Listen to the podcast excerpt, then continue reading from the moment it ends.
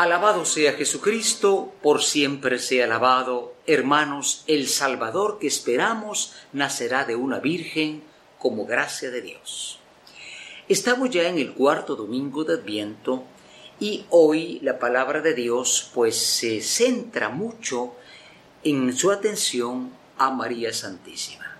¿Por qué? Porque ella es el instrumento que Dios ha elegido para la venida de Cristo al mundo. No nació Cristo eh, de un aparato espacial, no nació de una aparición extraña.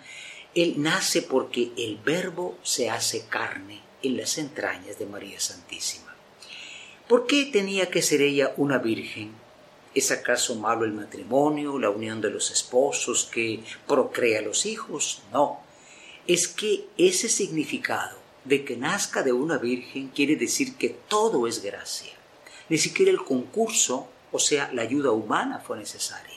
Ella concibió siendo virgen, de donde, como dice San Pablo, nos ha sido dada gracia y gracia, gracia tras gracia. También lo dice el apóstol Juan. Ahora, esto de la virginidad de María lo afirma la Escritura, porque muchos andan diciendo que no es posible, que, que tiene de mala la vida sexual.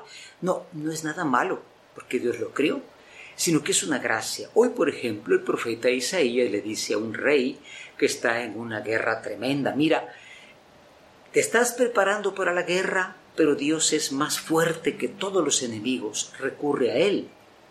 La Virgen concebirá un hijo.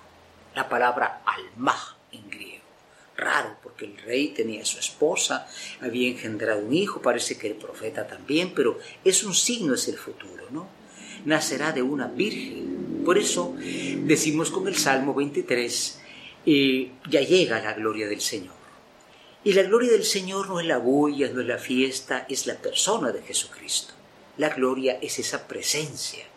Nosotros nos preparamos a algo que el mundo nunca imaginó, que Dios mismo se hiciera persona en las entrañas virginales de María. Por eso nos dice el apóstol San Pablo hoy, ¿verdad? El Señor me ha elegido para su Evangelio. Pablo da gracias a Dios porque mm, el Evangelio, la buena noticia, ¿verdad? Era algo oculto, incomprensible, como incomprensible fue, por ejemplo, que Juan naciera de una anciana estéril.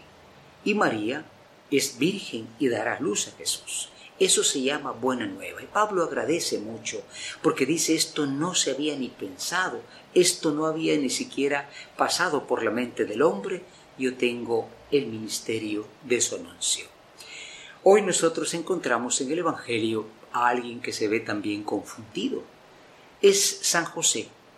San José que también es figura central hoy. Primero María, Virgen, pero también José.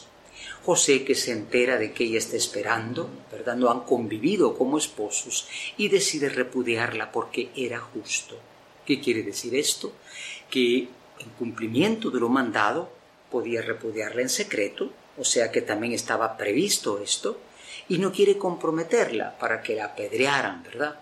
Pero le es revelado en sueños cuánto ama el Papa Francisco a San José que duerme, que sueña le revela que este niño viene por obra del Espíritu Santo. Es el cumplimiento de una promesa. Entonces José acoge esta vocación. Fíjense que no era nada fácil, ¿verdad? Eh, se habrán imaginado a las gentes, habrán murmurado como siempre tantas cosas, pero él recibe esta vocación.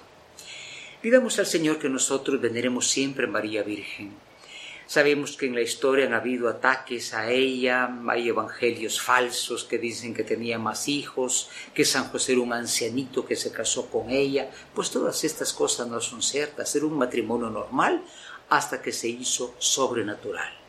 Ojalá que cada familia acoja a los hijos.